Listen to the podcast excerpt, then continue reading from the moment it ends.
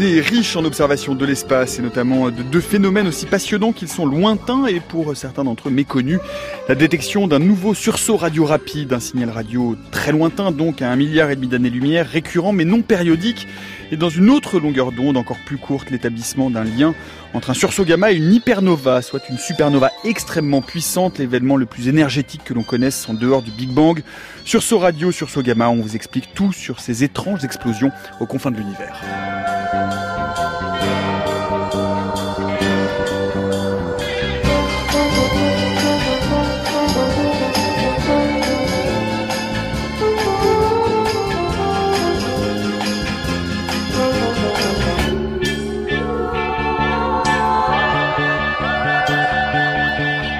Radio, sursaut gamma, modulation de fréquence, c'est le programme énergétique qui est le nôtre pour l'heure qui vient. Bienvenue dans la méthode scientifique. Et pour évoquer ces éléments euh, critiques et encore euh, relativement euh, mystérieux, pour certains d'entre eux en tout cas, nous avons le plaisir de recevoir aujourd'hui Stéphane Corbel. Bonjour. Bonjour. Vous êtes professeur en astrophysique à l'Université Paris Diderot, chercheur au département d'astrophysique du CEA et directeur de la station de radioastronomie de Nancy que nous irons visiter longuement tout à l'heure. Bonjour à vous Frédéric Daigne. Bonjour. Vous êtes professeur à Sorbonne Université et à l'école Polytechnique, directeur adjoint de l'Institut d'astrophysique de Paris. Vous pouvez suivre eh bien, cette émission en direct sur les ondes radio. Euh, les, pas, tout à fait les mêmes, si un peu les mêmes remarques dont on va parler tout à l'heure, mais à une autre fréquence. Euh, c'est en direct donc sur votre poste de radio. Vous pouvez suivre et cette émission également en différé sur franceculture.fr ou en podcast via votre application euh, préférée. Et comme toujours, en complément, ça va être euh, là aussi utile pour un certain nombre de liens vers des études, vers des graphiques pour compléter ce que euh, nous nous disons au cours de cette heure en vous abonnant à notre fil Twitter, at la méthode FC. Alors, ceci étant dit, donc Fast Radio Burst, FRB pour sursaut radio rapide, Gamma Ray GRB pour euh, sursaut gamma. Ce sont euh, deux phénomènes bien distincts qui vont nous occuper euh, au cours de cette heure, mais qui ont tout de même un point commun essentiel, c'est que ce sont des émissions de photons, mais à différents niveaux d'énergie. Stéphane Corbel. En effet, vous avez le spectre électromagnétique, donc c'est la lumière, en fait, les ondes qui vont de, donc des ondes radio jusqu'aux ondes gamma. Donc c'est le spectre, c'est le même phénomène. C'est une onde, c'est le transport d'un champ magnétique et d'un champ électrique. Donc euh, là, on parle d'événements extrêmes. Qui, les, sources gamma à l'origine ont été découvertes ben, dans le domaine des rayons gamma, d'où leur nom. Et euh, donc c'est le début des années, fin des années 60, début des années 70. Et là, les sursauts radio, donc c'est quelque chose qui est beaucoup plus récent, qui a été découvert dans les ondes radio euh, 2000, 2007. Donc c'est vraiment un phénomène très récent. Euh, Frédéric peut-être un petit rappel sur ces rayonnements électromagnétiques, sur l'intégralité du spectre, avec effectivement, comme vient de le dire euh, Stéphane Corbel, à, un bout, dans l'infiniment petit, euh, des rayons très très énergisants qui sont les rayons gamma, et à l'autre bout, dans, des, longueurs d'onde très très longues, des ondes radio. Oui, tout à fait. Alors effectivement. Notre œil n'est sensible qu'à un type de lumière, la lumière visible, mais le même phénomène physique couvre une gamme de, de fréquences ou de longueurs d'onde très variées. Et du point de vue de ce qui nous intéresse aujourd'hui, l'astronomie, euh, pendant longtemps, l'astronomie, c'était l'astronomie de la lumière visible, en gros jusqu'à la Seconde Guerre mondiale. Et puis, euh, ben, ce qui a beaucoup renouvelé la discipline, c'est la possibilité de commencer à observer les phénomènes à d'autres longueurs d'onde. Alors, il y a d'abord eu la radioastronomie, euh, ce que fait mon collègue à Nancy en particulier avec euh, qui s'est développé depuis le sol parce que l'atmosphère est partiellement transparente. Et puis il y a d'autres domaines de longueur d'onde, en particulier correspondant aux rayonnements les plus énergétiques comme les rayons X ou les rayons gamma, qui sont plus difficiles parce que l'atmosphère euh, les arrête, ce qui est une bonne chose du point de vue du développement de la vie parce que c'est des rayonnements assez dangereux. Hein. Mm. Pour ça qu'on fait pas des radiographies médicales euh, qui, comme le nom ne l'indique pas, sont des rayons X euh, trop souvent. Mais à partir du moment où on a su envoyer des, des détecteurs dans l'espace, avec en particulier des satellites, ce, ce domaine s'est développé. Et, et, en fait, c'est très riche parce que chaque gamme de longueur d'onde nous renseigne sur des processus physiques d'émission un peu différents ou des, des régions différentes dans l'univers. Et donc, notre vision vision est beaucoup plus complète depuis qu'elle est multi-longueur d'onde.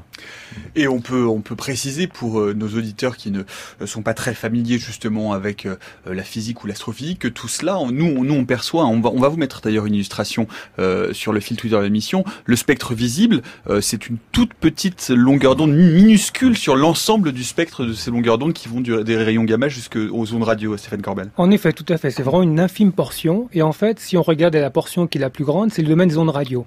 Et ça, c'est vraiment la Seconde Guerre mondiale, il y a eu les radars qui ont été développés pour un usage euh, militaire à l'origine, mais qui ont été récupérés pour euh, être utilisés à des usages d'antennes, de, de, de collection de, photons radio. Et donc en même temps, il y avait un développement de l'électronique qui a fait que finalement, bah, la, la radioastronomie s'est développée. Il se trouve que euh, en même temps, certains chercheurs étaient résistants, ont eu euh, vent que les radars non seulement aient détecté des avions ennemis, mais en plus ils détectaient du rayonnement du Soleil. Et du coup, le, la radioastronomie s'est développée par l'observation du Soleil. Bien sûr, après, il s'est révélé qu'un grand nombre de sources émettaient dans le domaine des ondes radio. Donc c'est pour ça qu'en fait, la radio s'est développée après la Seconde Guerre mondiale. Et puisqu'on est à la radio, on peut dire un mot des ondes radio qui vous permettent de nous écouter en ce moment, qui sont très peu dangereuses. Hein. Plus on monte en longueur d'onde, moins c'est dangereux et plus ça traverse. Euh, en l'occurrence, euh, Frédéric Daigne. Oui, mon, collègue a prononcé le, le, mot photon parce que la, la petite difficulté en physique, c'est que le même phénomène peut être décrit à la fois de manière ondulatoire c'est là qu'on parle d'ondes radio, par exemple, mais aussi de manière corpusculaire. Donc les photons, c'est ces petits grains de lumière. Et du point de vue de la dangerosité, ce qui est intéressant, c'est peut-être de regarder quelle est l'énergie transportée par chaque photon.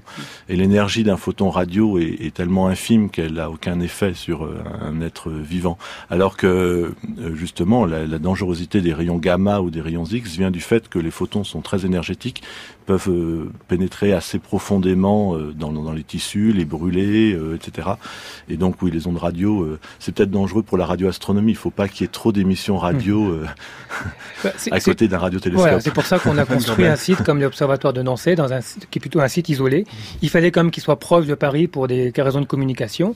Mais en fait, voilà, c'est un site qui est plutôt propre d'un point de vue électromagnétique. Alors même si on parlera peut-être plus tard des, des, observateurs radio qui sont en construction dans des endroits encore plus isolés, bon, finalement, celui-là, il est, pas trop mal, même si on a quand même des pollutions par euh, tout ce qui est Wi-Fi, téléphone portable, etc. Donc, euh, qui sont euh, aussi qui communiquent sur les ondes radio. On vient de vous mettre hein, le spectre justement sur le fil Twitter de l'émission, et puis on ira on ira visiter tout à l'heure ce radio télescope de Nancy. On, a pu, on a eu la chance de pouvoir s'y rendre. On a un long reportage qui sera diffusé tout à l'heure à la moitié de l'émission. On va commencer, bah, peut-être, bah, justement, commençons donc par cette publication dans Nature, par ces sursauts radio rapides, c'est FRB, puisque le 9 janvier, Stéphane Corbel euh, le euh, un radiotélescope euh, en Colombie-Britannique a détecté un signal radio, alors qu'il y a un nom à rallonge, c'est un FRB plus plein de numéros derrière. Je vais pas, ce serait un peu laborieux de les lire. Qu'est-ce que c'est Qu'est-ce que c'est? Pourquoi cette publication est intéressante et importante? Alors en fait, c'est une confirmation. En fait, la, publication, c'est qu'il y a plusieurs choses. En fait, ils ont annoncé la détection de 13 sursauts radio rapides, donc ce qui est un nombre qui est important, parce qu'actuellement, on en est à peu près à une détection de 60, une soixantaine. Donc, et donc ça, c'est une première chose. C'est 13 d'un coup. Et en même temps, ils ont découvert un deuxième qui répète. Donc, alors ces sursauts radio, ce sont des, un, phénomène très bref, de quelques millisecondes, où vous avez une émission euh, très, donc très intense d'un rayonnement radio. Donc ça, c'est la première chose. Donc, alors, à l'origine, ils ont été découverts en 2000, 2007 dans des données d'archives. Donc, c'est-à-dire, c'était quelque chose qui dormait depuis des années dans des archives, et il a fallu qu'un étudiant se mette à regarder. Euh, sous l'impulsion d'un directeur de thèse, mais voilà, c'est voilà. Et donc, on appelle ça des sursauts Lorimer aussi. Voilà, le premier sursaut, donc c'était par Duncan Lorimer, mm. d'où le nom de, du sursaut de Lorimer. Et donc, en fait, c'était le premier découvert en 2007. Après, euh, par le télescope Sparks en Australie, et euh, il y a eu de nombreuses années où aucune détection. Donc, alors, il y a eu des détections de, de sources un peu parasites.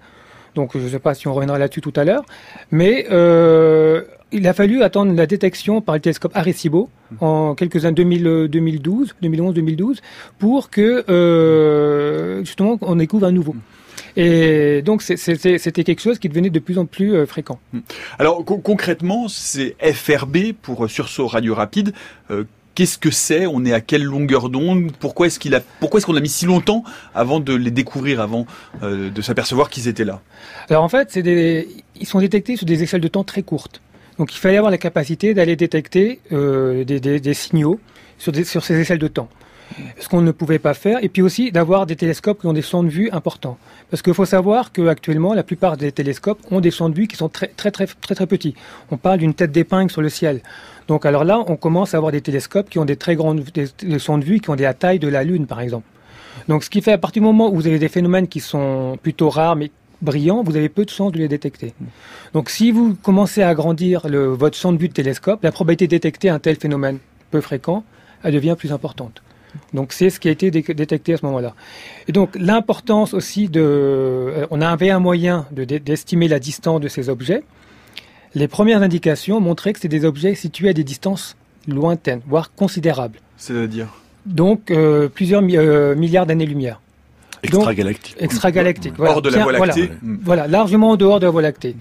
Donc par ce qu'on appelle la mesure de dispersion. Donc qui est en fait, euh, en gros, c'est puisqu'en fait le temps d'arrivée de ces de ces photons, de ces ondes radio, va en fait va dépendre de la nature du, du milieu traversé. Mhm. Et en fait, en fonction du milieu traversé, on va avoir les fréquences qui vont être décalées. Les fréquences les plus basses vont arriver plus tard. Donc ce que vous, ce que vous détectez, vous arrivez à un signal qui va être décalé dans le temps en fonction de la fréquence d'observation. Donc typiquement, là on est dans le domaine de gigahertz, on est dans le domaine de 20 cm à peu près. D'accord, c'est des très très très grandes ondes radio. Pour donner, pour donner une mesure, par exemple les ondes radio euh, de la, de la bande FM, on est à combien? On est à une euh, dizaine de mètres, voilà, voilà, de, de décamètre. Donc, euh, donc là, on a ces. Donc, en fait, la, la façon dont ces ondes arrivent, décalées, on a, un moyen de remonter, en tout cas avec euh, quelques modèles assez simples, à la distance de ces objets. Et ce qui a frappé au départ, c'était que vous avez des sources du coup très brillantes, parce qu'à partir du moment où vous avez la distance, vous êtes capable de remonter au bilan énergétique de ces objets. Et ça, c'est, enfin, le problème de distance, c'est quelque chose qui est crucial en astrophysique, hein, parce que euh, c'est ce qui va définir en fait le budget énergétique et évidemment l'objet impliqué. Donc ça, c'était des euh, distances lointaines euh, émission intense. Émission très brillant, ça marche aussi. On a l'impression que très brillant, ça veut dire qu'il émet beaucoup de lumière, en tout cas, qui, non, qui émet beaucoup de radiation, voilà. d'énergie. Et là, et l'énergie qui est libérée, et puis mm. après un temps qui est très court. Et donc ça, en fait, le temps très court aussi donne une, caractéristique sur la taille de la zone émissive. Mm. C'est-à-dire des temps très courts, c'est-à-dire de... Millisecondes. Voilà. voilà. Donc ce qui implique qu'on a un objet qui est très compact. Donc ça, c'était quand même la première, euh, le première caractéristique de ces objets. Ça, c'est ce que l'on a réussi à déterminer à partir de d'un sursaut radio rapide, celui d'Arecibo, pas celui de 2007, parce que celui de 2007 c'est un, signal radio ponctuel uniquement ou est-ce que c'est un signal radio récurrent? Alors en fait, la plupart de ces sursauts radio rapides ne sont ponctuels. Hmm. Pendant très longtemps, il y a eu un seul euh, qui a été découvert en 2012 qui, qui, répétait, donc mais de hmm. façon non périodique. Hmm.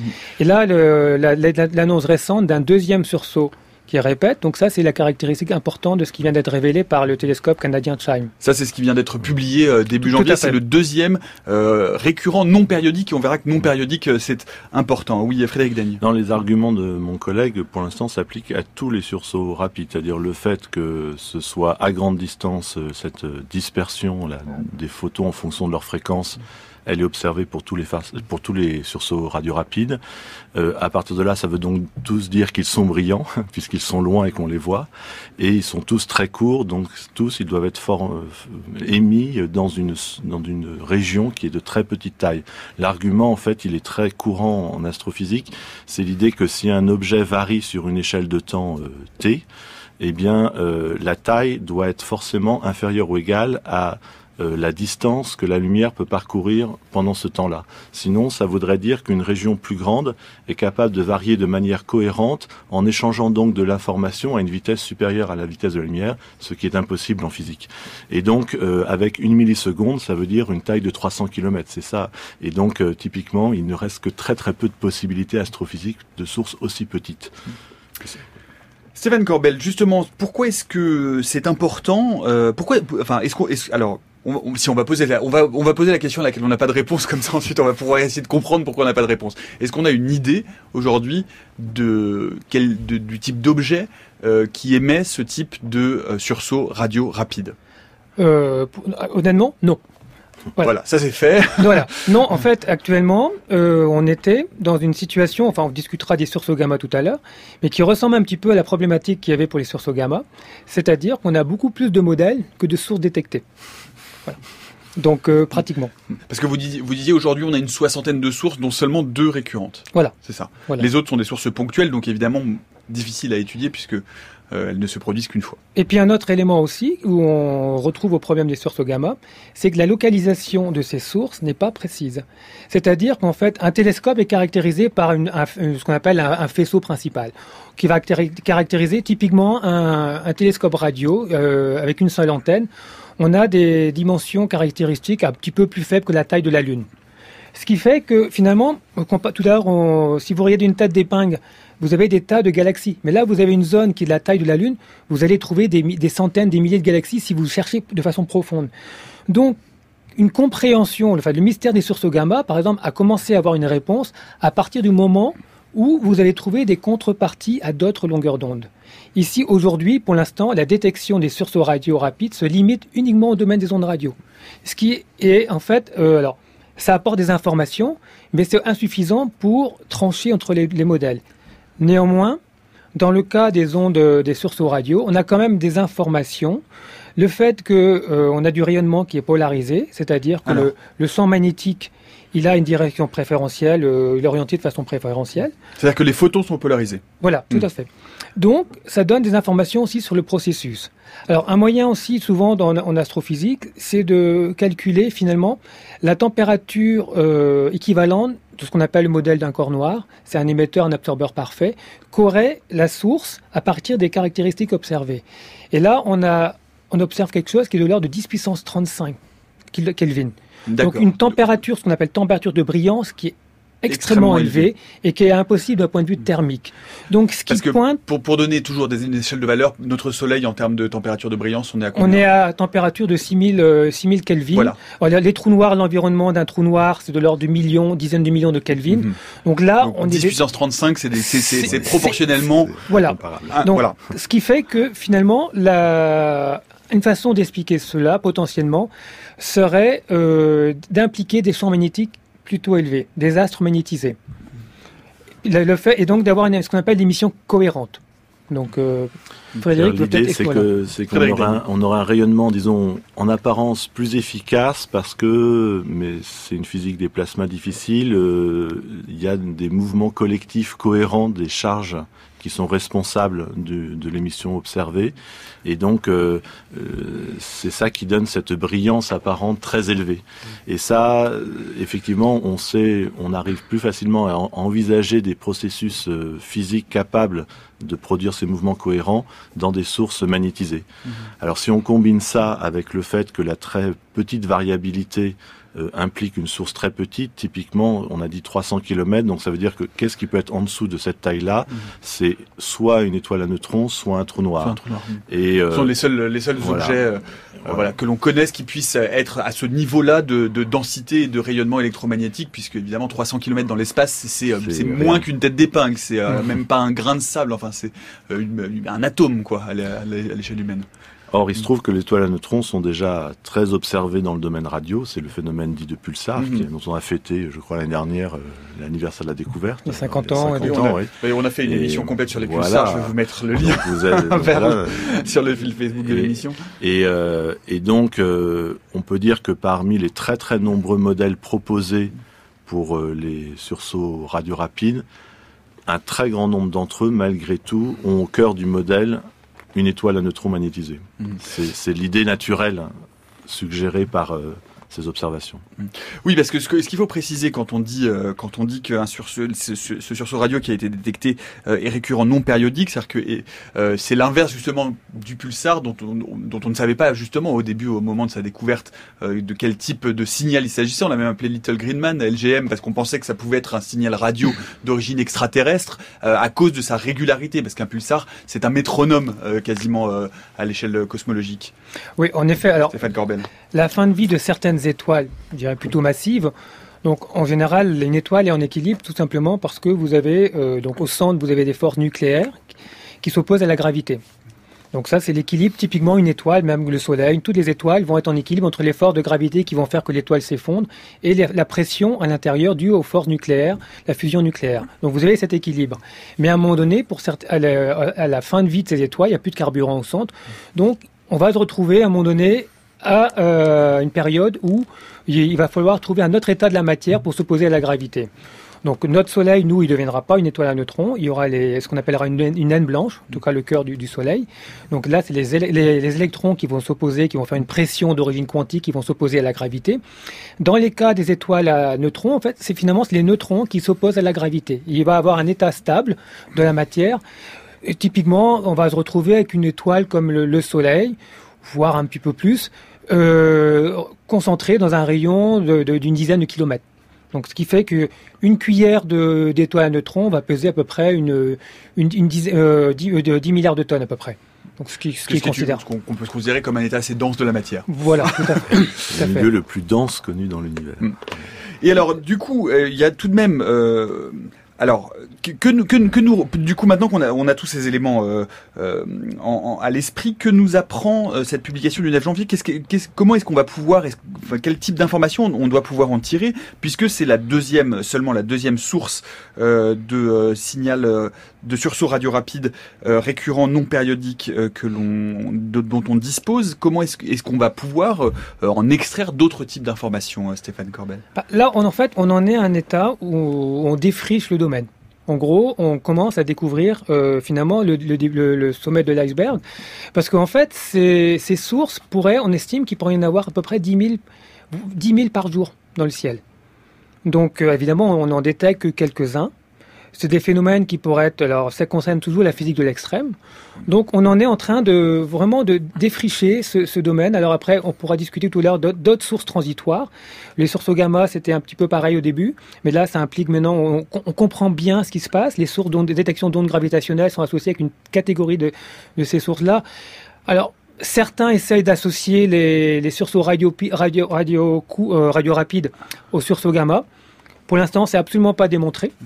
Donc ça, ça reste encore à, le faire.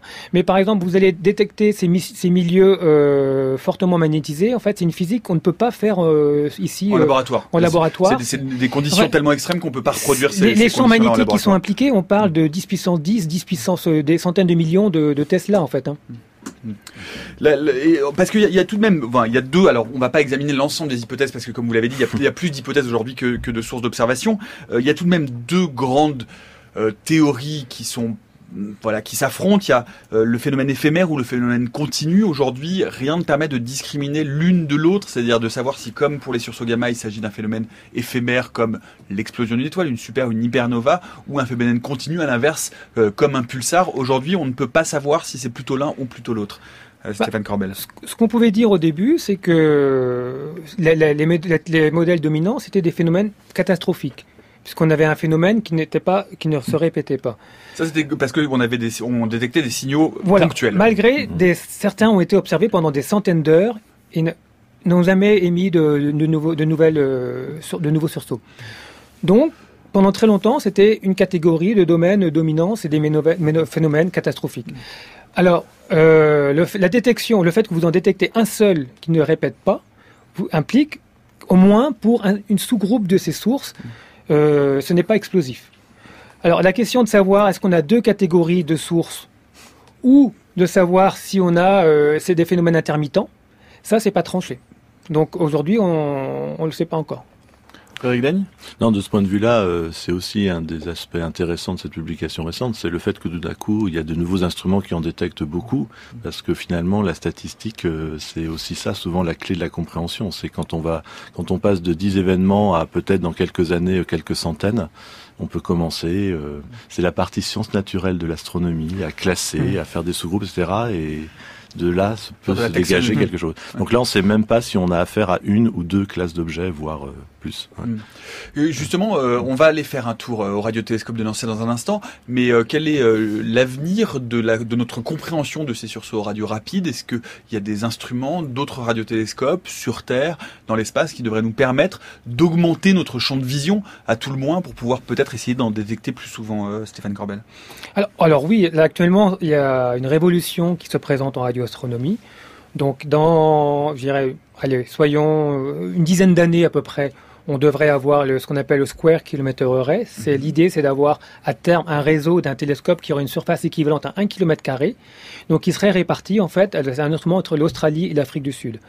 Donc en attendant, il y a des précurseurs. En interférométrie, donc euh, Tout à fait, en interférométrie. En attendant, il y a des précurseurs qui s'installent. Donc, on peut citer par exemple Mercat en Afrique du Sud, qui a été inauguré le, en juillet dernier, ASCAP en Australie. Mais même pas, pas si loin que ça, puisqu'on va aller annoncer. On a alors. Dans le domaine, cette fois-ci, des fréquences, des très basses fréquences, en dessous justement de la bande FM, de l'ordre de 10 à, à 85 MHz, on a un instrument qu'on construit à Nancy, qui s'appelle Nénuphar. Alors, qui va qui va. Alors, c'est pas forcément l'instrument idéal pour détecter des sursauts, des sursauts radio courts, mais néanmoins, euh, la détection euh, de Chime avec l'expérience canadienne donc, euh, annoncée en janvier montre que ces sursauts sont brillants à 400 MHz, très brillants à 400 MHz. Donc, ça donne de l'espoir pour détecter à, très basse fréquence, par exemple avec un instrument comme Nénuphar, qui ont des très grands champs de vue, là qui observent quasiment tout le ciel visible. Alors par contre, il y a d'autres difficultés, puisque comme je l'ai dit tout à l'heure, l'émission radio est décalée, plus ou quand vous êtes à plus basse fréquence, elle est décalée. Et là, vous avez des sursauts qui peuvent être détectés, enfin décalés sur des dizaines de minutes. Donc pour les détecter, c'est beaucoup beaucoup plus compliqué, surtout si vous n'avez pas l'information sur ce qu'on appelle la mesure de dispersion. Donc là, ça, va être, ça, entraîne d'autres problèmes. Mais potentiellement, on peut les détecter directement en imagerie.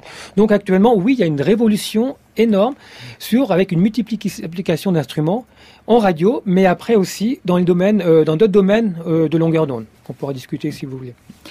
Et puis c'est vrai, on a oublié de raconter cette histoire qui a fait les riches heures de la méthode scientifique de ce faux euh, sursaut radio rapide euh, qu'on pensait avoir détecté au Chili, mais qui était en fait euh, lié à la porte du micro-ondes qui était ouverte à la pause déjeuner. Bon, mais ça c'est une, hmm. histoire qu'on aime, qu'on aime tellement ici. Justement, pour revenir et pour être un peu plus sérieux, on pourrait essayer de comprendre comment on étudie ces FRB, ces sursauts radio rapides. Eh bien, nous avons eu la chance d'aller les visiter. Enfin, nous, Céline Lausanne, bonjour. Bonjour Nicolas. Vous avez eu la chance d'aller visiter le radiotélescope de Nancy et vous nous emmenez justement dans le cœur de ce grand radiotélescope et on est un peu jaloux.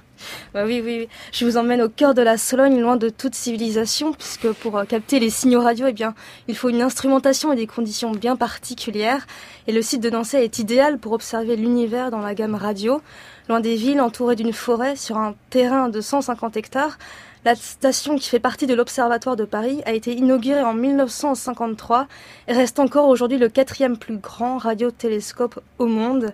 Ismaël Cognard, directeur de recherche en radioastronomie rattaché à l'Université d'Orléans, m'a fait visiter les différentes composantes du télescope, bien pour comprendre comment les mesures sont faites, comment elles sont traitées et comment elles sont analysées ensuite par les radioastronomes.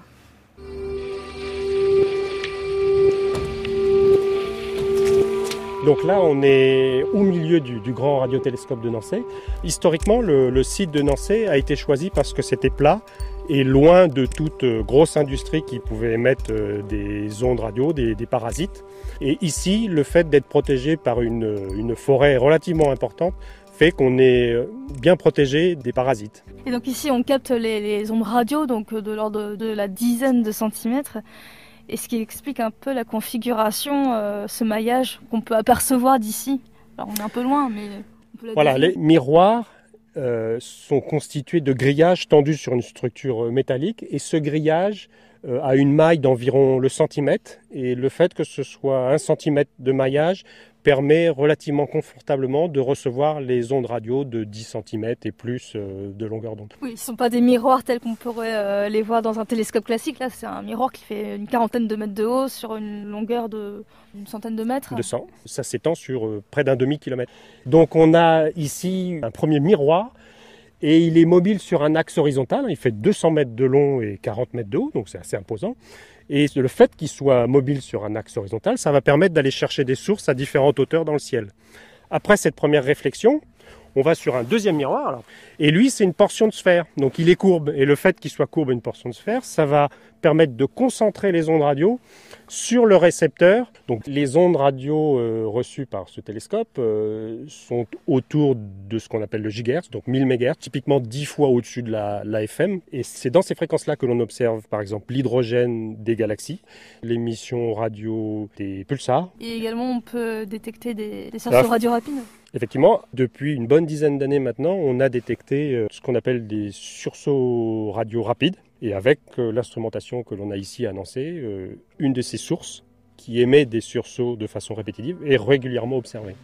Alors ce qui fait du bruit là au centre, c'est euh, vraiment le foyer qui collecte euh, les ondes qui ont été euh, réfléchies par les différents miroirs qu'on vient de voir. Voilà, à l'endroit où les ondes radio sont rassemblées en quelque sorte, on a un récepteur, on a même un, un chariot qui porte un récepteur, chariot mobile sur, sur une voie ferrée qui va permettre de compenser la rotation de la Terre et qui est parfaitement au point où se concentrent les, les ondes radio de la source que l'on veut observer. On y monte?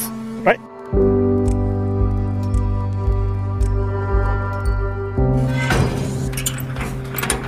Donc là, on, là, on s'approche, on s'approche du, du récepteur.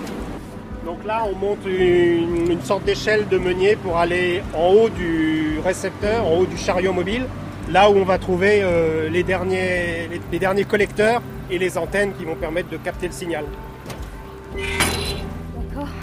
Donc là, on est vraiment. euh, on est, alors non seulement on est dans le télescope, mais on est, on est au, au cœur de vraiment des les derniers mètres que font les ondes radio avant d'aller se fracasser sur l'antenne et d'être transformés en, en signaux électriques. Donc on a là un grand réflecteur qui fait 5 mètres de haut, 3 mètres de large, pour à la fin, au fond, alors on ne le voit pas parce que c'est fermé, au fond, on va vraiment euh, toucher l'antenne. Il faut imaginer un petit bout de métal sur lequel arrive l'onde radio et qui va faire qu'on va à la fin avoir des électrons qui vont bouger dans ce bout de métal et faire un signal qu'on va analyser euh, pour chercher toutes sortes de radio burst ou autre chose. Ah, le chariot est en train de bouger. Donc là, le chariot va se déplacer euh, vers, la gauche. euh, il y a plusieurs façons de faire des observations. Euh, soit on fait, le nom parle très bien de lui-même, de la poursuite continue, c'est-à-dire qu'on se met sur la source dès qu'on peut, et puis on la suit pendant à peu près une heure. hein. La longueur de la voie focale fait qu'on a à peu près une heure d'observation. Soit on fait des choses un petit peu plus compliquées, où on va suivre la source pendant un certain temps, revenir pour pointer une région du ciel un petit peu à côté, mais dans les mêmes conditions exactement, et on va faire une sorte de soustraction, c'est ce qu'on appelle le on-off. Donc voilà, le chariot peut faire des mouvements euh, divers. Alors je propose d'aller au plus près des, au plus près des récepteurs de, de l'autre côté. Donc là, on va arriver sous le miroir mobile. On va pouvoir monter dans la structure du coup. Voilà, tout à fait. Bah, c'est parti. Donc là, il y, a, il y a une passerelle, il y a un escalier pour accéder à la passerelle sur lequel se situent les miroirs, qui est à peu près une dizaine de mètres de hauteur. Et là, ce que l'on vient d'entendre, c'est le démarrage euh, pneumatique du groupe électrogène qui va fournir l'électricité au miroir. Donc celui-ci va très bientôt démarrer. D'accord, donc il va Le premier. Voilà, c'est c'est le numéro 2 qui démarre parce que c'est lui qui est maître et il entraîne le 1 et le 3 qui sont ses esclaves. Donc voilà, les miroirs tournent et on voit les. Est-ce qu'on les voit? L'axe est à une vingtaine de mètres de haut là-haut et ça tourne euh, comme ça. Ah oui. On va monter si vous voulez. Donc là c'est bon, il est en place? Alors là, non, là on entend, on entend que ça tourne encore et c'est, il est en mode petite vitesse. Parce qu'on a un mode grande vitesse où le- les miroirs peuvent bouger à 6 degrés minute. Alors ça paraît beaucoup, mais. Donc là on entend, tous les coups d'air comprimé pour, euh, pour libérer ou au contraire mettre les freins. Donc là ce qu'on entendait c'était le petit bruit parce que le miroir était en train d'aller à toute petite vitesse exactement là où il fallait. Parce que le, pointage se fait en deux phases. Une première phase où on est à pleine vitesse. Après on laisse. euh, on laisse la structure euh, tranquille quel- quelques secondes. Et en fait, on a des inclinomètres, quelque chose qui mesure comment est-ce que les pieds sont un petit peu déformés par le poids, par le vent, par le soleil qui fait de la dilatation, tout ça. On peut Et corriger. après, et après voilà, on, on fait un dernier pointage euh, final pour aller exactement à la bonne position. Et donc là on l'a- préparé pour observer quoi? Alors là, je je sais pas.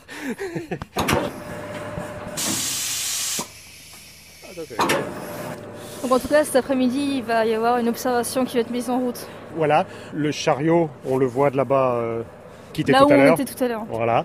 À 250 mètres, là, on voit le chariot, il a, il a rebougé. Donc, il s'est mis en position pour, dans quelques minutes, enfin, ou quelques dizaines de secondes, attraper la source. Et donc, le chariot va se mettre à, à la suivre. Ouais, là, le pointage. Voilà. toc. Donc, là, les miroirs sont positionnés.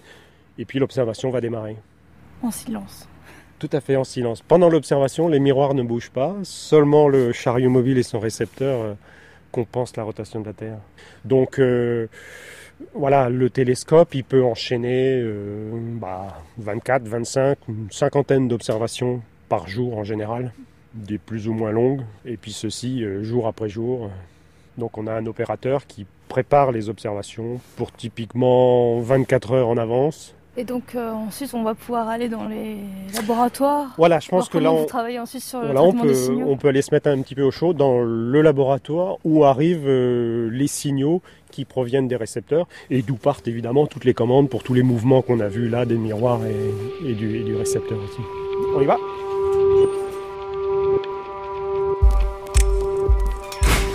Donc en fait ici on est dans un peu la salle de contrôle. Alors tout à fait, là on est vraiment dans la salle de contrôle, on voit qu'il y a des, baies vitrées qui donnent euh, une vision euh, sans obstacle sur, le télescope. Donc c'est ici qu'est installé l'opérateur, la personne qui va recevoir des scientifiques euh, les détails de l'observation à faire et qui va prendre toutes ces observations, les mettre à la queue leu et va les envoyer au télescope pour qu'il les déroule euh, les unes après les autres. Alors de temps en temps, le télescope se coince pour une raison ou une autre et dans ce cas-là, euh, l'opérateur quitte son siège, se déplace sur place et puis essaie de, essaie de remédier au blocage. Alors ce grand radiotélescope, euh, actuellement, il observe à peu près trois quarts du temps des pulsars euh, et une classe particulière des pulsars qu'on appelle les pulsars ultrastables, que l'on va utiliser, nous, l'équipe à Orléans, pour euh, chercher une signature des ondes gravitationnelles très basse fréquence. L'espace-temps est dilaté, comprimé par les ondes gravitationnelles, et cette dilatation et cette compression fait que le temps de trajet d'une impulsion radio émise par un pulsar quelque part dans la galaxie pour arriver sur Terre, ce temps de propagation-là va changer selon qu'il y a onde gravitationnelle euh, importante euh, ou pas. Donc un réseau de pulsars bien répartis dans la galaxie peut servir à étudier les déformations de l'espace-temps à l'échelle de la galaxie. Donc on fait de cette façon-là un détecteur d'ondes gravitationnelles très grande longueur d'onde ou très très basse fréquence.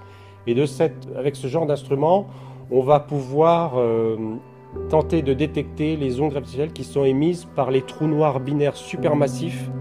Voilà, donc il y a encore de la vie scientifique autour de ce télescope.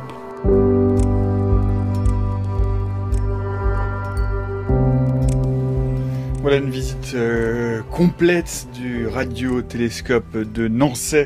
Vous travaillez, Stéphane Corbet, une petite réaction à ce que vous venez d'entendre?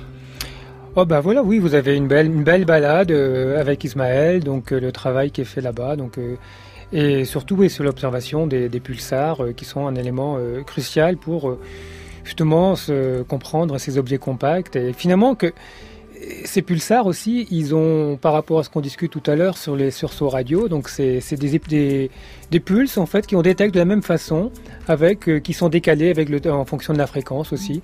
Donc c'est vers le rouge. Voilà, décalés en fait, en tout cas les basses mmh. fréquences arrivent plus tard, donc mmh. c'est la même chose qu'on retrouve, et donc c'est la mesure de dispersion et c'est pour ça que finalement les pulsars de notre galaxie. Il y en a à peu près plus de 2000 détectés aujourd'hui. Donc on, a la mesure de dispersion dans notre galaxie. Et tout à l'heure, on avait dit justement qu'ils sont typiquement de l'ordre de quelques dizaines d'unités à quelques centaines la valeur euh, vers quand on, se rapproche de la région centrale, et bien finalement avec les sursauts radio rapides où on a des, valeurs de plusieurs plusieurs 500 euh, voire 2000 2500, donc c'était vraiment une indication quand on comparait au pulsar finalement que les sursauts radio rapides étaient vraiment extragalactiques en dehors de notre galaxie. Frédéric Daigne, sur ce reportage, vous étiez jaloux parce que vous dites que vous n'êtes même pas vous monté euh, là où Céline est montée, alors que vous allez visiter le radiotélescope de Nancy tous les ans avec vos étudiants. Oui, oui, tout à fait, mais je pense qu'on est trop nombreux pour avoir le droit de montrer euh, jusqu'au détecteur. Oui. Mais on a, on a parlé plusieurs fois de pulsars. Il y a quand même une différence importante, euh, c'est que les pulsars, quand ils ont été découverts, dans les mois qu'on suivi, il y a eu consensus sur l'explication scientifique. Après, les détails sont très compliqués à comprendre, mais le fait que ce soit des étoiles à neutrons magnétisées et que ce soit un rayonnement produit au voisinage de ces étoiles à neutrons a fait immédiatement consensus.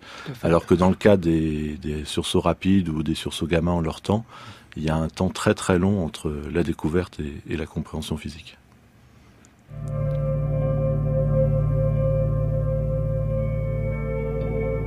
La méthode scientifique, Nicolas Martin.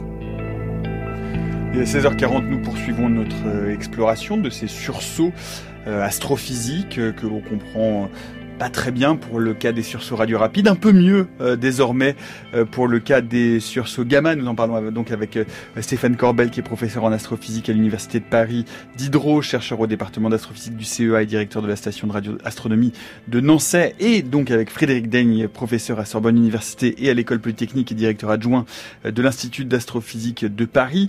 Modulation de fréquence, donc puisque c'était le titre de cette émission, on passe des très très grandes longueurs d'onde aux très très très petites, beaucoup plus énergétiques aussi, comme vous le disiez tout à l'heure, Frédéric Daigne, pour parler des sursauts gamma. Alors c'est quoi un sursaut gamma pour commencer simplement? Bah, disons que à peu près une à deux fois par jour dans le ciel, il y a un point et on ne peut absolument pas prédire à l'avance dans quelle direction ça va être, qui devient extrêmement brillant et qui pour une durée très courte devient plus brillant que tout le reste de l'univers. C'est les phénomènes lumineux les plus brillants connus dans l'univers. En lumineux au sens général, hein, c'est des rayons gamma, pas de la lumière visible. Et, euh, et en fait, c'est donc des phénomènes qui ont été découverts assez tôt au début de l'astronomie gamma parce qu'ils sont très très brillants, mais du fait de leur caractère imprévisible, eh bien, on a la même difficulté que celle qui était mentionnée avant. Pour pouvoir les étudier, il faut avoir des instruments qui couvrent une très grande région du ciel. Et euh, donc cette découverte a eu lieu tout à fait de manière fortuite à la fin des années 60 avec des satellites militaires en fait qui bon voilà, on pourrait expliquer pourquoi. Bah, on peut expliquer pourquoi. On peut dire que disons à, l'origine on cherchait on est, on est on est très peu de temps après le traité de Moscou, le début des, des, des négociations entre les, les, deux blocs sur euh, la limitation des, des, armements nucléaires. Et euh, il y a donc et, des deux côtés d'ailleurs, euh, il y a eu un programme similaire du côté russe, mais donc du côté américain, un programme de satellite a été développé pour essayer de surveiller des essais atomiques clandestins et une, une explosion atomique dans l'atmosphère dégage un rayonnement gamma caractéristique. Et euh, et donc, euh, je ne sais, j'imagine qu'ils ont détecté des essais, puisqu'il y avait des essais aériens, ne serait-ce qu'au Sahara, les essais français. Mais euh, en tout cas, ces, ces, ces, satellites ont détecté des, des, phénomènes naturels, les sursauts gamma. Et, euh, et il a fallu 30 ans avant d'avoir un début d'explication. Et la raison, c'est qu'on n'avait pas la distance. Parce que l'astronomie gamma, une des particularités, c'est qu'il est extrêmement difficile de localiser précisément les sources. C'est pas une astronomie où on peut faire, tout à l'heure on parlait de miroirs en ondes radio, on ne peut pas fabriquer des miroirs ou des lentilles. Les détecteurs de rayons gamma, c'est plutôt des cristaux qui disent je viens d'être traversé par un photon gamma. Si on fait une électronique bien pensée derrière, on peut compter ces photons, on peut donner leur énergie, mais savoir d'où ils viennent, c'est très difficile. Il peut pas y avoir le même euh, type de calcul dont parlait euh, Stéphane Gorbel de, euh, dispersion qui permettrait justement de...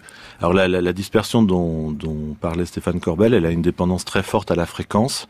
Et là, on est à des fréquences tellement élevées que la dispersion est complètement négligeable. Les photons gamma, en gros, vont à la vitesse de la lumière dans le vide. Enfin, qu'il soit dans, dans, le milieu intergalactique ou dans le vide, ça fait pas de différence. Donc, on n'avait pas cette information-là.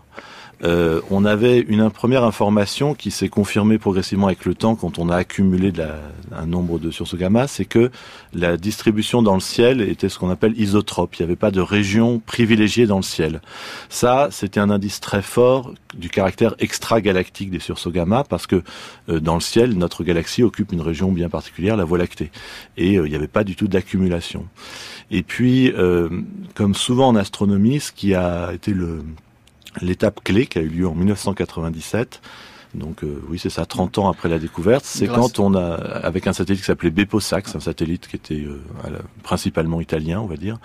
Euh, L'idée, c'est que ce satellite euh, est un des premiers satellites multilongueurs d'onde. Il, il, dispose à son bord, il, il disposait à son bord à la fois de détecteurs gamma et X rayons X. Et en rayons X, on peut localiser un peu mieux. Et donc, euh, il y a eu pour la première fois des sursauts gamma détectés dans ces deux domaines de longueur d'onde. Alors précisément, ce qu'on a compris, c'est que l'émission gamma était suivie immédiatement après d'une émission en rayons X. Et cette émission en rayons X, elle a, dû, elle a pu être localisée un peu plus précisément. Alors, euh, les, astronomes s'étaient préparés à ça, donc ils avaient organisé un canal de transmission rapide de l'information. À l'époque, il n'était pas encore hyper optimisé, donc en quelques heures, euh, une demi-journée, je crois la première fois, l'information de la localisation est parvenue dans tous les observatoires du monde, et on a cherché cette fois avec des télescopes dans le domaine visible, et on a découvert une contrepartie dans le, dans le domaine visible, et dans le domaine visible, pour le coup, on a une localisation très très précise. Et on a aussi la capacité de mesurer ce qu'on appelle le spectre de la lumière, c'est-à-dire la façon dont les photons euh, s'organisent en fonction de leur énergie, et cette lumière est apparue très fortement décalée vers le rouge. Et le, ça, voilà. le décalement vers le rouge, bah, je vais vous le laisser le dire parce que ça de manière extrêmement claire. Le décalage vers le rouge étant euh, une permettant de, de d'établir la distance puisque c'est l'expansion de l'univers. depuis Hubble, voilà. depuis Hubble, pas le satellite, Hubble l'astronome, on sait que le décalage vers le rouge est une, signature des objets les plus lointains. C'est un, un, effet cosmologique lié à l'expansion de l'univers, comme vous venez, venez, de le dire. Et donc là, cette fois, parmi les, les centaines de modèles qui existaient à l'époque, presque tous ont été éliminés et on n'a plus gardé que la, sous-catégorie de modèles qui euh, euh, impliquait une distance aussi grande. Euh, et après, ces modèles étaient presque tous des variations autour de la même idée, du fait que c'est des événements qui impliquent une énergie colossale. J'ai dit, c'est vraiment intrinsèquement, c'est les phénomènes les plus brillants connus dans l'univers. là, pour le coup, il n'y a pas tellement choix. C'est des phénomènes cataclysmiques à un coup. C'est impossible d'imaginer des sources qui feraient ça plusieurs fois. Stéphane Corbel. Juste voilà, pour préciser l'ordre de grandeur, en fait, le, tout à l'heure on parlait sur ce radio, donc on parlait de photons radio qui sont peu énergétiques. L'énergie libérée, c'est de l'ordre de en gros, l'énergie libérée pendant le soleil pendant deux, pendant deux semaines. Là, avec les sursauts gamma, on parle, comme c'est des rayons gamma qui sont très énergétiques, c'est l'énergie qui serait libérée par le soleil pendant toute sa vie. Donc il y a vraiment des, plusieurs ordres de grandeur qui sont en, une impulsion. En une impulsion. Voilà. En, quelques, secondes. En quelques secondes. Voilà. Donc c'est vraiment la, la, différence en termes énergétiques en fait. J'ai une autre question. Comment se fait-il qu'on ait détecté euh, facilement plusieurs sursauts gamma là où on a du mal à détecter une grande quantité de sursauts radio rapides Je pense que la différence c'est qu'assez naturellement les détecteurs gamma sont rapidement des instruments à grand champ, surveillent assez naturellement une grande partie du ciel, ce qui est moins naturel euh, en astronomie radio, comme l'expliquait Stéphane tout à l'heure. Mais qui est en, en train de devenir maintenant, on a des instruments grand champ en radio, mhm. donc ce qui fait qu'on on détecte justement ces sursauts radio rapides maintenant. et, après, le, la, la, enfin, le, bon en fait, de la compréhension des sources gamma, il est, aussi, il est venu grâce en fait à l'identification de, justement des contreparties à d'autres longueurs d'onde. Mhm. Donc ce qui a permis d'identifier la source dans, dans, des galaxies, voir où ils étaient localisés dans la galaxie, donc voir par exemple si on a des objets associés à des populations jeunes, associés éventuellement à des populations âgées, et finalement on s'est rendu compte qu'il y a deux catégories de sursauts gamma, des sursauts longs qui sont alors quelques secondes et des sursauts courts, typiquement en dessous, de la seconde, et on a vu qu'ils n'étaient pas localisés dans, les mêmes zones. Donc les sursauts longs étaient plutôt associés avec des populations d'étoiles plutôt jeunes et les, sources, et les avec des populations d'étoiles âgées. Donc ce qui traduisait aussi des informations sur la source centrale.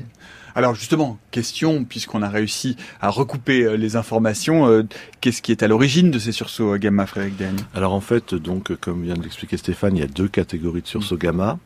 Les sursauts gamma longs sont les plus fréquents euh, et ils ne se produisent que dans les galaxies qui forment encore des étoiles.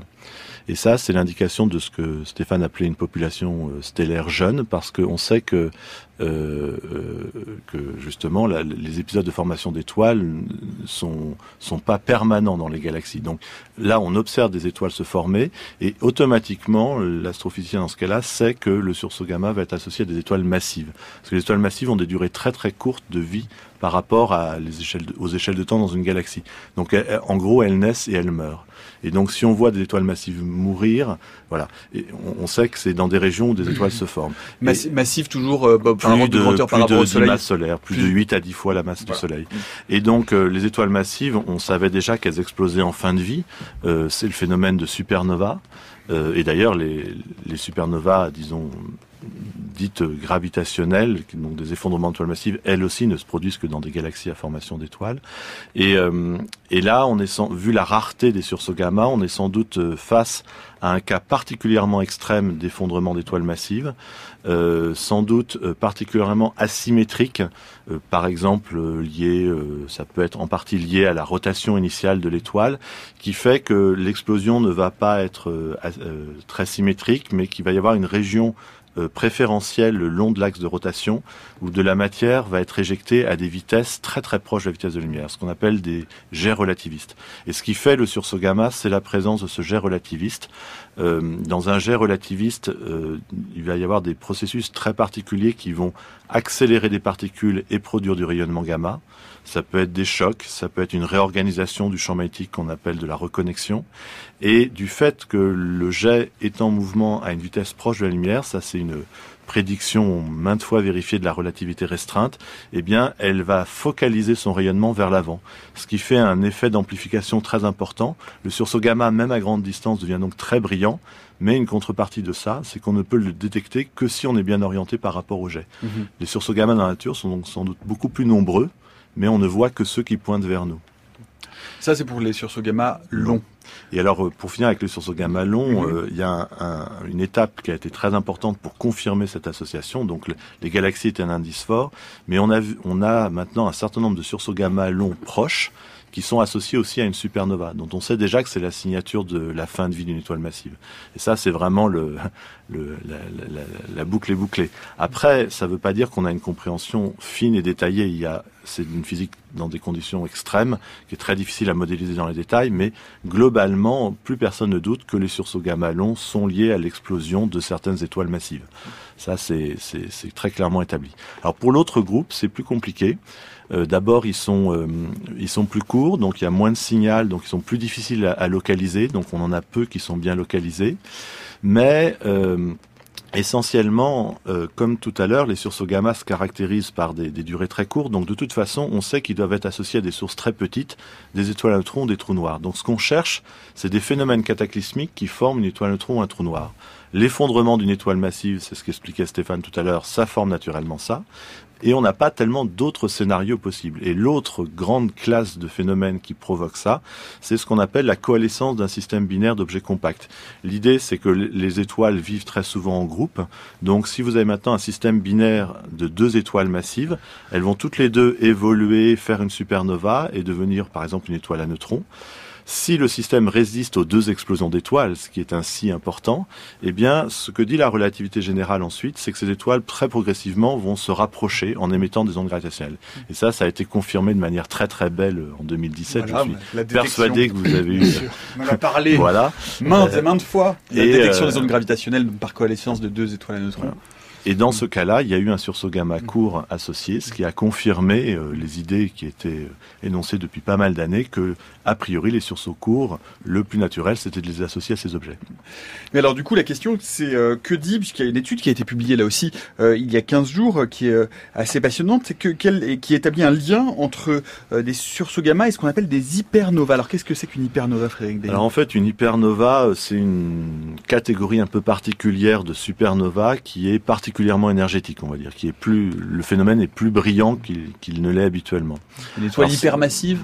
Alors, pas savoir, c'est pas forcément le- la masse de l'étoile qui fait tout. La rotation peut jouer un rôle, comme je le disais.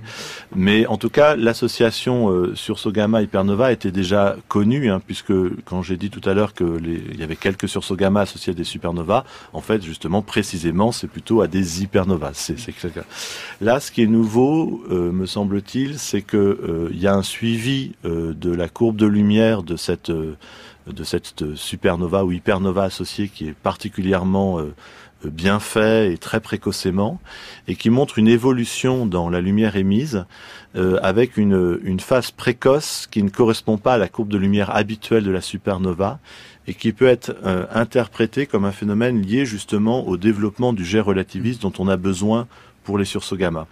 L'idée, c'est que on a affaire donc à, une source assez complexe. Le, cœur de l'étoile s'effondre pour former, par exemple, une étoile à neutrons ou voire dans les cas les plus extrêmes un trou noir. Toute la matière ne tombe pas dans, le trou noir. Il y a en particulier toute l'enveloppe de, l'étoile de l'étoile qui est encore euh, autour, qui va alimenter un disque, qui va nourrir euh, la source centrale. Euh, une partie de la matière est éjectée, c'est ce qui fait habituellement immédiatement, c'est ce qui fait la, la, la, la, supernova. Et puis la source centrale, ce trou noir et, et, et, ce disque, ou cette étoile à neutrons et ce disque, va générer un, un, un, jet relativiste. Ce jet relativiste va donc devoir se propager dans l'éjecta responsable de supernova. Et l'interaction du jet et de cet éjecta est assez délicate On à appelle modéliser. le cocon aussi. Une espèce voilà, de, ça va former une espèce de cocon qui va entourer le jet.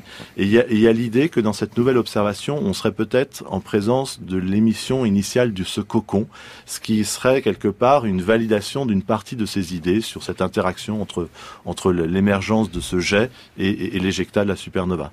Donc bien sûr, euh, c'est un cas, euh, c'est en partie modèle dépendant, donc il faut rester prudent, mais c'est quand même assez intéressant parce qu'effectivement, il y a un suivi particulièrement euh, fin du point de vue temporel qui est, et spectral d'ailleurs, qui permet de, pour la première fois de, montrer ce genre d'effet.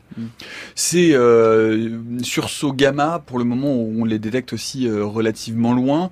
Euh, S'ils étaient proches, ce serait compliqué. On estime que la Terre en a peut-être euh, absorbé dans son histoire, qu'il y a une forte probabilité de chance que ça se soit produit beaucoup plus près de nous et que ça a eu d'ailleurs des effets délétères sur l'écosystème terrestre. Qu'en pensez-vous Je suis pas du tout spécialiste cette mmh. question-là, mais je sais qu'effectivement, il y a des, des, des personnes disons, sérieuses qui ont étudié la possibilité de provoquer certaines grandes extinctions avec un sursaut gamma. Donc l'idée de base, c'est que le, si le sursaut gamma est assez proche, le, flash gamma est tellement intense qu'il peut détruire la couche d'ozone dans l'atmosphère et dans ce cas-là, le rayonnement ultraviolet devient très très intense. Euh, de mémoire, dans ces études, il faut un sursaut gamma vraiment très très proche, c'est-à-dire dans, notre banlieue de la galaxie. Euh, or, à l'échelle d'une galaxie, les sursauts gamma sont extrêmement rares. Donc, il euh, y a une autre difficulté éventuelle, c'est que les observations les plus récentes semblent montrer que, au cours de sa vie, une galaxie ne montre pas en permanence, la, ou plutôt les étoiles d'une galaxie ne montrent pas en permanence la même efficacité pour faire des sursauts gamma plus euh, la composition chimique euh, de la galaxie évolue dans le sens d'un enrichissement, moins il y a de sursauts gamma. Donc euh, c'est à mon avis très difficile de conclure sur ces extinctions. En plus, voilà. Mais disons, je sais qu'il y a quelques ordres de grandeur qui disent que ça pourrait coller pour euh, certaines extinctions. Voilà. Je ne sais pas si ça va au-delà de ça. Pour, pour conclure, euh, quelle est, au, quelle, quelle est aujourd'hui euh, la suite justement dans l'exploration de ces sursauts gamma Quel type d'instrument peut nous permettre de peut-être justement de les saisir de manière plus fine, plus pointue, d'en apprendre un peu plus, Frédéric Deigne voilà, Ce qui est vraiment intéressant en ce moment, c'est l'émergence de l'astronomie gravitationnelle, puisque donc on a eu ce cas en 2017. Euh, là, euh, en, au printemps, va reprendre une campagne de prise de données des interféromètres gravitationnels LIGO et Virgo. Mmh. On s'attend donc à de nouvelles détections de, de, de coalescence d'étoiles à neutrons. Et l'idée, c'est que là, cette fois, le phénomène est vu beaucoup plus proche, mais euh, de côté.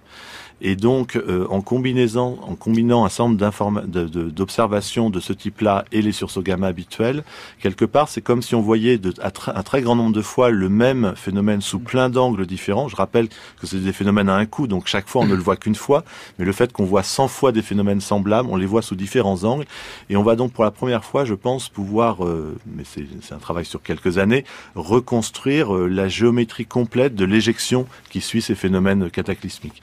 Et ça, c'est assez passionnant de, de voir se construire quelque chose qui qui était des idées il y a, il y a une dizaine d'années qui tout à coup devient extrêmement concret. Voilà. Stéphane Corbel pour conclure. pour compléter, enfin, mmh. il faut que l'auditeur comprenne que là on est en train de vivre une nouvelle une époque de l'astrophysique où il faut en fait observer avec des tas de longueurs d'onde en même temps, des phénomènes voire multimessagers, des neutrinos, etc.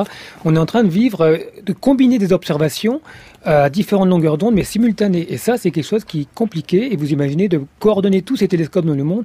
Il y a un effort qui est fait avec des, choses qui sont faites automatiquement, des télescopes qui réagissent automatiquement. Et ça, c'est considérable. Et ça, ça, apporte une, richesse de la physique, des phénomènes. C'est crucial pour, pour la suite, en fait. L'astronomie euh, multimessager. Je pense que ça vaudra le coup de faire une émission complète pour bien comprendre effectivement euh, toutes les informations que l'on peut compiler grâce à l'observation de ces différentes longueurs d'onde. Merci beaucoup en tout cas euh, Stéphane Corbel, merci Frédéric Daigne d'être venu nous parler des sursauts radio rapides et des sursauts gamma. Merci à toute l'équipe de la méthode scientifique, Eve Etienne, Céline Lezen, Léonore Pérez, Antoine Beauchamp, Nominaguette Saint-Vulfranc, Olivier Bétard à la réalisation, Clément Daté à la technique. Dans le prochain épisode de la méthode scientifique demain, nous parlerons du futur du grand de Hadron, le LHC du CERN qui a annoncé la mise en chantier d'un nouveau modèle d'accélérateur de particules passant de 27 à 100 km de diamètre. On en parle demain à 16h jusqu'à preuve du contraire.